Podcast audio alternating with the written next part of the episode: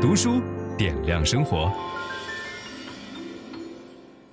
各位好，今天我们要做一个挑战，在一个小时的时间之内，给大家捋清楚五代十国的关系啊。因为所有人谈到五代十国都是一个字儿，叫做乱。知道它时间不长，知道它更迭的很多，但是究竟这里边发生了什么样的故事，我们大部分人是不清楚的。所以今天要给大家讲的是这本上下册的大部头，叫做《帝国的崩裂：细说五代十国史》。五代是发生在唐末以后，唐朝的末年，从公元的九零七年到九六零年，其实一共历时就是五十三年。五十三年的时间里边更迭了五个朝代。我们叫叫梁唐晋汉周，啊，历史上称作后梁、后唐、后晋、后汉和后周。这梁唐晋汉周主要是发生在北方中原地带，就是以这个洛阳、开封为中心的这些中原的王朝。这里边更迭了五代，所以每一代差不多十年左右的时间。但是十国是什么？十国是一个地域概念，就是基本上南方啊，大部分在南方被割据成了十个小国家。这十国的年头反倒比较长，它跟这五代基本上是并生的，起于六国，终于六国，就是一开始的时候就是六个国家，后来中间有更替，到最后结束的时候也就六个国家。我们待会儿会给大家讲这都分别是哪些地方哈。要了解五代十国，我们首先得知道唐末发生了什么。第一个出场的最重要的人物就是黄巢，黄巢起义，黄巢的大旗不能够算是五代十国之一。但是因为有了大旗，才引发了五代十国的乱局。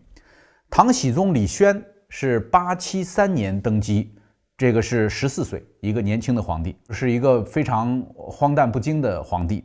后来引发了王仙芝和黄巢起义。这个王仙芝跟黄巢两个人一开始打仗的时候呢，是相互配合的。但是朝廷后来发了一张这个叫做招安令，招安令只发给了王仙芝，黄巢没有。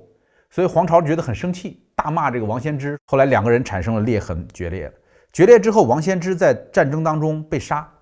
八八一年，黄巢登基，他给自己起了个名叫大齐皇帝，进入长安。呃，大家都知道黄巢写的那个诗叫“我花开后百花杀”，对吧？就是黄巢是一个杀气很重的人。他一路上在进长安的过程当中啊，起义军都保持着一个非常好的亲民的姿态。甚至还会给一些流民发一些食物，觉得都不容易。但是黄巢进到长安城以后所犯的错误，跟李自成在明末进入北京城所犯的错误是一样的，就是一旦进入了长安城，夺取了政权，他们开始烧杀抢掠，呃，一下子使得这个长安城民不聊生，大量的老百姓逃到山里边不敢出来，呃，因为长安旁边就是终南山。呃，很近，很多这个老百姓就逃到终南山里不出来。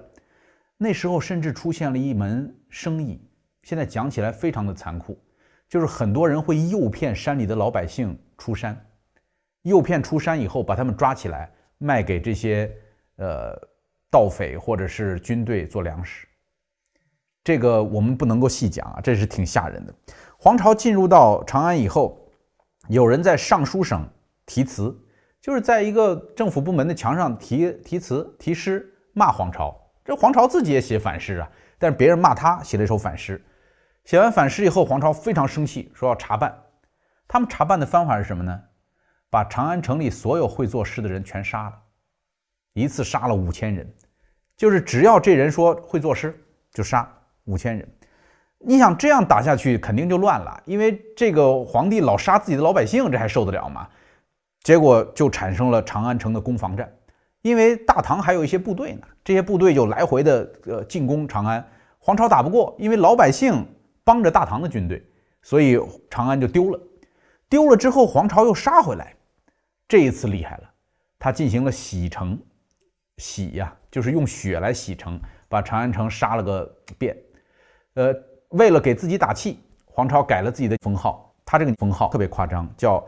承天应运启圣睿文宣武皇帝，就是他把所有能够想到的好词儿全部安在自己的身上，给自己命名了这么一个皇帝。但是时间不长，他手下有一大将叫朱温，这个朱温本来是砀山的大盗，砀山梨，我们吃梨那个地儿，砀山的大盗跟着黄巢起义打仗很厉害，但是朱温就发现黄巢这样下去肯定不行，因为这这样当皇帝还能还能行吗？朱温就投降了唐朝，给朱温封了一个左金吾卫大将军，这是很高的一个战斗官职，并且是河中行营副招讨使，并且赐名朱全忠。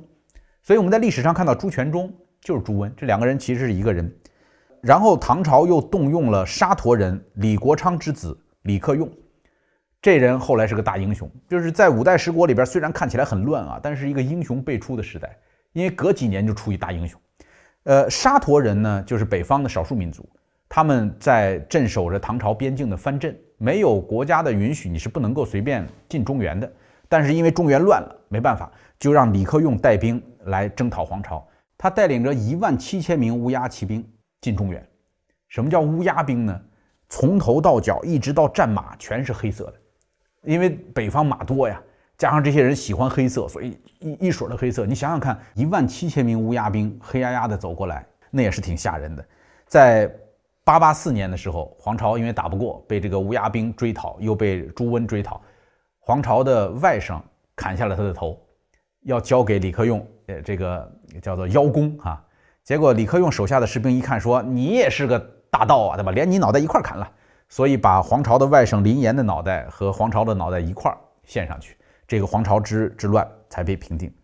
这是整个大齐短短的一段经历。接下来就到了大梁了，就是后梁。这里边唐朝复复复国了。复国之后呢，权相崔胤和朱温两个人联合，要干一件大事儿，什么呢？要清除皇帝身边的宦官，因为当时宦官的权力很大。这个时候，昭宗李业无道，就是新上来这皇帝李业无道，无道到什么程度呢？晚上喝醉了酒，走到宫门跟前，看到几个宫人拿着刀就把人杀了，就他随便杀人，喝醉了酒随便杀人，结果他就被几个宦官囚禁起来了。把他囚禁在东宫啊，连被子都不给，冻得不得了，大声的哀嚎，没人管他，整个这个后宫全部被囚禁在一块儿。然后九零一年呢，崔胤灭宦官，后来这个仗就打起来了，因为宦官背后有一个支持者，是当时的齐王李茂贞，他也带着兵，所以朱温和李茂贞就开始打仗，两个人在凤翔对决，围困凤翔。你以后听这个书啊，只要听到“围困”这个词儿，咱们就不多讲了。一定有人道主义灾难，因为古代人打仗他不愿意攻城啊，攻城死人多，对吧？上边往下扔石头你也打不进去，我就围起来，饿死你。所以这里边就一定会出现特别多惨不忍睹的这种现象。最后围困没办法，这个李曄就被俘投降了。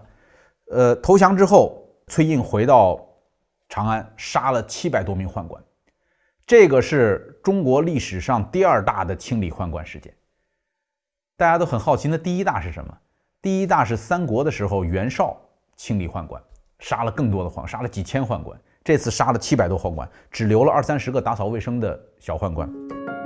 分享知识是一种美德。当我们每一个人都在不断地分享知识给这个社会的时候，我们这个社会将会变得越来越好。所以，如果您喜欢这本书的内容，把它分享到您的朋友圈当中，或者给到您指定的某一个人都可以。您关心谁，就把知识分享给他。谢谢。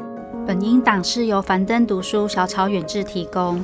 解锁本书精华解读全集，请搜寻 triple w 打 d u s h u 打 com 打 t w。